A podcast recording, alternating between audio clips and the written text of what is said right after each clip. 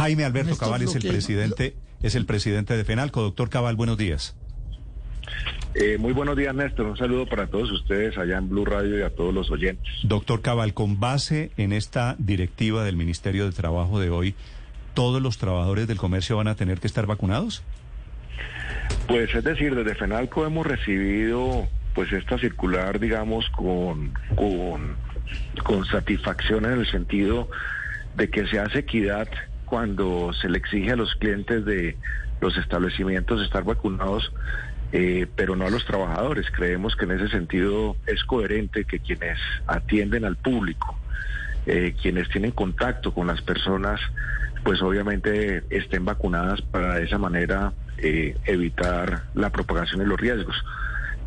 nosotros creemos que es un derecho colectivo que se está de alguna manera aplicando con esta circular y que pues está basada también en una evidencia científica y es que ya está probado eh, no solamente en Colombia, sino en la mayoría de los países, que quienes están vacunados tienen menos probabilidad de ser contagiados o, si son contagiados de entrar al sistema hospitalario y por consiguiente a las UCIs.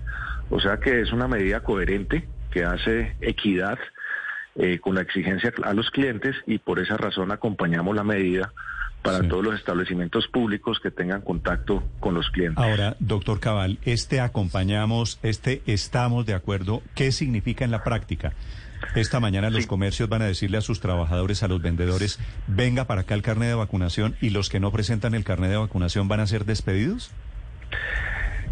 Eso significa en la práctica que se va a exigir y digamos que los establecimientos comerciales, eh, los bares, los restaurantes, todos los establecimientos que tienen contacto con el, público lo deben aplicar. Una cosa es despedir y otra cosa es reubicar. Seguramente la persona que esté con contacto con el público pues no podrá trabajar o tendrá que reubicarse o seguramente pues no podrá seguir en las compañías. Pero esa es la realidad, esa es la realidad. Si, si, si, si, no, si no respetamos el derecho colectivo de la autoprotección y la protección de los demás, pues obviamente no vamos a salir adelante de esta situación y, y por consiguiente también con serios problemas para la economía y para el empleo.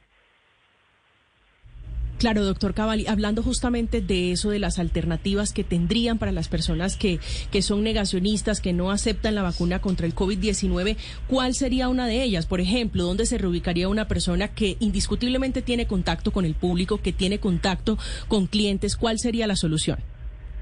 Es decir, la, la, la, la, solución no tiene por qué estar, digamos, en manos del empleador. La solución tiene que estar, primero que todo, en manos del empleado si desde el punto de vista del empleador existen actividades que no requieran el contacto con el público, pues seguramente esa persona podría ser reubicada. Pero si en el caso, por ejemplo, de un restaurante, donde la mayoría de las personas que atienden están en contacto con los clientes y están colocando en riesgo a los clientes por no estar vacunados, pues sencillamente el propietario de ese restaurante seguramente va a tener que prescindir de los servicios de su empleado. Es así de sencillo y ese es el sentido de lo que está buscando, eh, digamos, la resolución, que todos finalmente entremos por el aro de la vacunación para tratar de derrotar este virus que ya prácticamente está completando dos años. Sí, doctor Cabal, imagínese, ya vamos para dos años.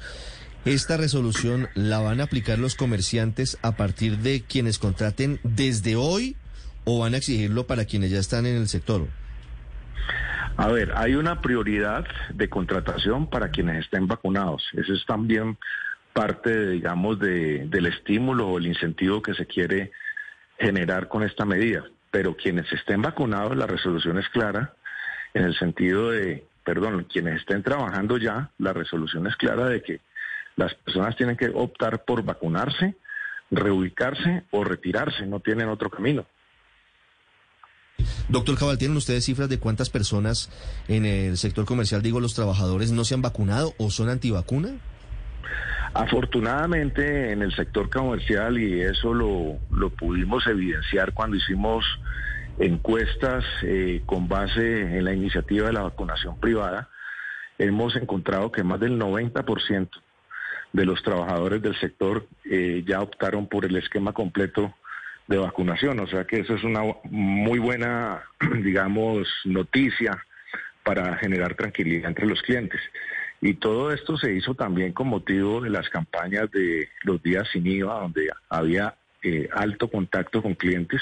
O sea que digamos que en ese sentido el sector comercio tiene de alguna manera cumplido el requisito con sus trabajadores, como digo, en una mayoría del 90%.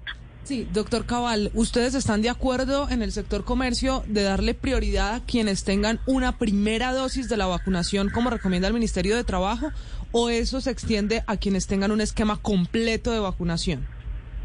No, por supuesto que hay que seguir la, la, orientación del ministerio, es decir, en el sentido de que en este momento pues hay una mayor alta proporción de la población que tiene ya la primera dosis, o sea que se va a dar prioridad a la primera dosis, pero lo, lo ideal es poder tener el esquema completo de vacunación. Doctor Cabal, entiendo que usted dirigió una carta al ministro de Salud eh, pidiendo poder comercializar pruebas caseras en la detección del COVID-19. ¿Ya le han dado alguna eh, respuesta? Eh, formalmente no, no tenemos ninguna respuesta, pero en conversaciones que hemos tenido con la ministra de Comercio, conocemos que el Ministerio de Salud está estudiando, digamos, a fondo la propuesta eh, en el sentido de mirar qué tipo de pruebas caseras pueden cumplir con todos los requisitos de fidelidad y obviamente de efectividad. Mm. Eh, nosotros esperamos que, sea una respuesta positiva porque como lo dijimos en la carta, pues con la alta propagación de este pico, eh, se han evidenciado largas colas y esperas en laboratorios y EPS y adicionalmente, pues ya con dos años de, de COVID, eh, el, impacto que tiene en la economía familiar el estarse realizando permanentemente pruebas a unos costos eh, altos, pues obviamente hacen de que sea muy conveniente las pruebas caseras que son infinitamente más económicas y que adicionalmente ayudan a que haya mayor rapidez en, en la en la prueba, en el resultado y en el autoaislamiento en caso de salir positivo. Yo creo que eh, Colombia debe ir en la misma dirección que han ido muchos países europeos, latinoamericanos y, y también Estados Unidos y Canadá en el sentido de que las pruebas caseras deben ser un instrumento de apoyo a salir de esta crisis. Vale, es el doctor Jaime Alberto Cabal, es el presidente de FENALCO hablando del comercio y hablando de la obligatoriedad de vacuna para trabajadores del sector público o privado que tengan contacto en sitios de carácter público o aglomeraciones. Gracias, doctor Cabal. Muchas gracias, Néstor. Muy buen día.